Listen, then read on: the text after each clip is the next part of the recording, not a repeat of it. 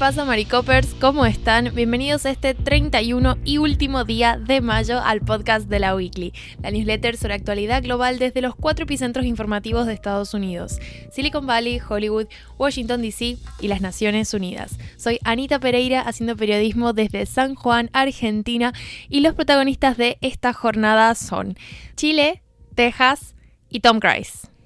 Bueno, estoy de vuelta ya con mi voz 100% recuperada para contarles un poco lo que ha estado pasando las últimas semanas en Chile. Bueno, Chile es un país que últimamente está teniendo como bastantes cosas en marcha. Vamos a hacer un breve repaso antes de empezar. Sabemos que en marzo eh, fue la investidura del nuevo presidente que ganó los últimos comicios presidenciales, Gabriel Boric, eh, bueno, de tendencia más bien izquierdista, ¿no? Y tenemos eh, también otro proceso importante que se está llevando adelante en Chile, que es la reforma de la Constitución, que en realidad no es una reforma porque no se está trabajando sobre el texto constitucional, sino que se está haciendo de cero. Y es un proceso que venimos acompañando desde la newsletter desde el año pasado, que, bueno, se formó la, la convención y demás, ¿no es cierto? Entonces, con todas esas cosas pasando, ahora tenemos en realidad no es algo nuevo, pero de todas formas eh, sí que han estado pasando cosas eh, nuevas estos días en relación con el conflicto mapuche en la zona sur de Chile. Esto es algo que me interesa mucho tratarlo porque, bueno, tiene mucho que ver con las decisiones que va a estar tomando Boric ahora en su, en su rol como presidente y también tiene que ver con la constitución y cuál es el rol que van a ocupar las comunidades em, de pueblos aborígenes, de pueblos originarios del país en ese nuevo estado, en, esa nueva, en ese nuevo Chile, ¿no? Que, es lo que se está planteando un poco con esta idea de renovar la, la constitución. Pero, bueno, lo importante ahora es entender que la zona sur de Chile lleva años, lleva bastantes años de hecho, con un reclamo territorial muy fuerte por parte de la comunidad mapuche. Los mapuches representan alrededor del 12% de la población chilena, es decir, son una etnia muy importante, muy arraigada en, lo que es la constitución del país. Digamos que a lo mejor otros países de Latinoamérica no tienen una presencia tan fuerte de, pueblos originarios. Bueno, los mapuches, sobre todo en las zonas eh, sur de Chile, ocupan un lugar bastante importante y llevan varios años tratando de defender ese lugar desde lo territorial. ¿Y esto cómo se manifiesta? Bueno, hay, digamos, eh, tres actores ¿no? en, este juego de, poder. Y por un lado tenemos al Estado, lógicamente, y ahí vamos a ver cómo entra a jugar eh, Gabriel Boric como el nuevo presidente, la comunidad mapuche y tenemos todas las empresas privadas que actualmente ocupan o digamos, a, las que les pertenecen estos territorios que los mapuches están reclamando como suyos por una cuestión ancestral, ¿no? De, de, herencia de su pueblo y que se remonta a un pasado prehispánico. Estamos hablando de comunidades que no solo son anteriores al Estado chileno como tal, sino también que son anteriores a la administración colonial del territorio chileno. Entonces, hablamos de comunidades que tienen un pasado muy fuerte, ¿no? Y, y esta eh, herencia muy arraigada y que, bueno, eh, en buena hora también que se mantenga, porque luego hablamos de cuánto se ha perdido en materia de, pueblos originarios con la conquista y demás, pero Ahora cuando lo traemos a la realidad, la, verdad es que Chile atraviesa un momento sumamente violento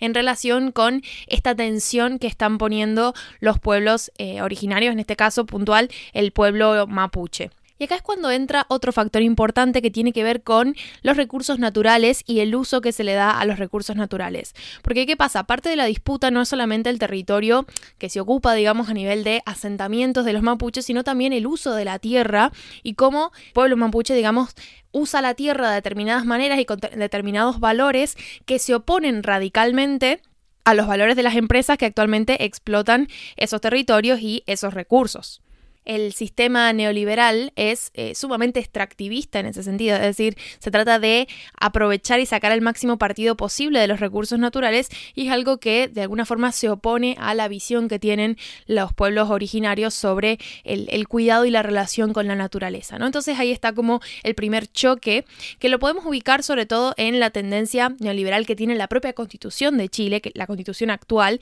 que es la que se sanciona en 1980 de la mano de Pinochet, que es bueno, un, dictador que, tuvo Chile. Eh, entonces ahora en esto del el proceso de reforma de la constitución, de crear una constitución nueva y un Chile nuevo, probablemente también vamos a ver cambios en ese sentido, en cómo se piensa a las comunidades originarias dentro de lo que es Chile hoy. El caso es que mientras tanto, Boric se va a estar enfrentando a el resultado de todos estos años en los que los mapuches han estado tratando de visibilizar su reclamo y el Estado activamente ha estado tratando de suprimirlo, acallarlo, silenciarlo, invisibilizarlo.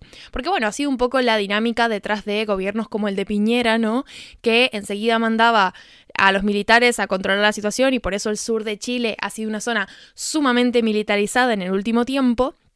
Pero bueno, Boric asume la presidencia con la idea y la propuesta dentro de lo que fue su campaña de cambiar esa relación del Estado para con las comunidades originarias. El tema es que, claro, hay muchísima desconfianza. Ahora es cuando voy a hacer una aclaración, digamos, porque con esto ya me voy a adelantar un poco al cierre de la columna, pero eh, cuando hablamos de pueblos eh, originarios y cuando hablamos de los mapuches, por ahí se piensan como una unidad, pero lo cierto es que es mucha gente y son muchas comunidades dentro de lo que es el pueblo mapuche. Entonces tenemos comunidades más radicales que están en contra de negociar cualquier tipo de, de, cuestión con el gobierno, sea el de Boric, sea el de cualquiera, y que tienen una actividad mucho más, eh, bueno, de, vandalismo, ¿no? Esto de que, que, son las cuestiones que en realidad preocupan a la gente al día de hoy y que están suscitando como esa sensación de inseguridad en el sur de Chile, porque bueno, a diario ocurren... Eh, ataques tipo incendiarios, cortes de carreteras, tiroteos con víctimas que muchas veces, eh, bueno, terminan siendo víctimas mortales. Entonces, claro, hay una situación sumamente violenta, ¿no? Por parte, pero eh, está a cargo de algunos grupos mapuches, no todos los mapuches, ¿sí? Y eh, con esto quiero pasar un poco a la propuesta que ha recibido Boric hace poco. Porque claro, es que el contexto eh, parece súper eh, desesperanzador, ¿no? Es como Boric llegó con un montón de propuestas para retomar esa relación, digamos, ganar buenos términos con las comunidades originarias de Chile. Bueno, él habló de aplicar el convenio 169 de la Organización Internacional del Trabajo sobre pueblos indígenas y tribales, que Chile lo ratificó en 2008, pero nunca lo, promulgó, y que bueno, que tiene que ver con esto, con, ese Estado neoliberal y que un poco ha decidido ignorar todas las cuestiones que ha ido planteando la, la comunidad mapuche, pero que Boric estaba dispuesto a incorporarlas, como hacerlas parte de su gobierno.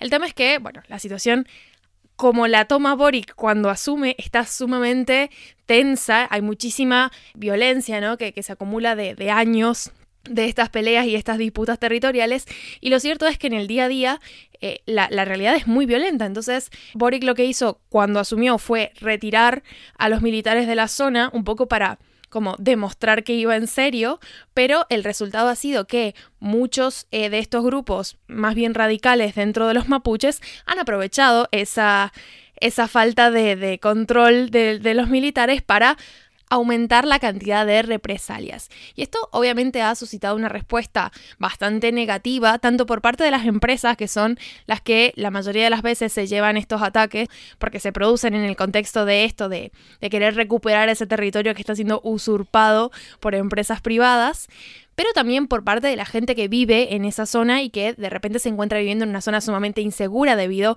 a este conflicto. Entonces, lo que yo leía por ahí es que había como mucho miedo porque estaba toda esta, esta tensión ¿no? entre los mapuches, las empresas privadas y la disputa territorial, lo que está generando es que en mucha gente se, se cree un rechazo muy grande a la comunidad mapuche, al punto de, bueno, están, hay, hay gente queriendo que los militares vengan a poner orden en ese lugar. Lo cierto es que habrá gente de acuerdo, habrá gente en contra, pero rara vez un aumento en la presencia militar contribuye al diálogo, que es precisamente la propuesta de Boric. Esta decisión que ha tomado Boric de devolver a los militares a la zona para que controlen lo que está pasando, también habla como una de, de un pequeño fracaso, ¿no? Al menos a nivel idealista, como Boric quizás estaba llegando con ideas de solucionarlo todo muy pronto y el contexto, digamos, la, actualidad no se lo está permitiendo, entonces hemos visto cómo de alguna forma se vuelve a lo mismo que ha estado planteando Piñera y que de hecho fue una de las cosas que, que, Boric le criticaba, ¿no? El hecho de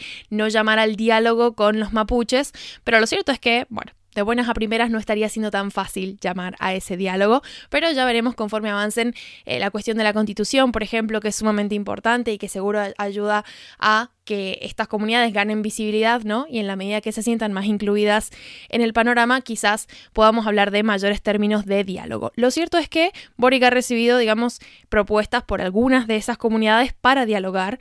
No todos los mapuches son radicales que quieren prender fuego cosas, y eso es importante pero sí que la situación no va a ser tan sencilla de manejar como para digamos, llamar al diálogo y ya, ¿no? Hay, hay mucha historia atrás y hay muchos resentimientos atrás. Pero para no hacerla más larga, ya directamente paso al segundo titular, que tiene que ver con la masacre que hubo en Uvalde, Texas, que es algo de lo que desgraciadamente hemos tenido que hablar mucho, y digo desgraciadamente porque... Bueno, cada tiroteo que hay en Estados Unidos es una desgracia más que lamentar. Pero voy a los detalles. El Departamento de Justicia lanzó este fin de semana una investigación sobre la actuación policial en Uvalde, Texas, durante el tiroteo que se produjo en la escuela primaria Rob y, bueno, eh, digamos, repasando un poco, ¿no? Donde fueron asesinados 19 niños y dos profesoras. Recordemos que el autor de los hechos es un joven de 18 años que estaba, bastante armado, ¿no? Y que llegó a la escuela y ejecutó esta masacre en condiciones que, bueno, son bastante reprochables para la policía, ¿no? Eh, por lo menos eso es lo que dicen eh, todas estas, estas investigaciones y esta información que se ha empezado a revelar conforme han avanzado las investigaciones. La cronología de los hechos ha, ha estado muy sometida a eh, la, opinión pública, ¿no? La atención pública. Han, han, habido muchísimos ojos puestos en qué pasó ese día y cómo es que este tirador logró acabar con la vida de 21 personas en esta escuela primaria.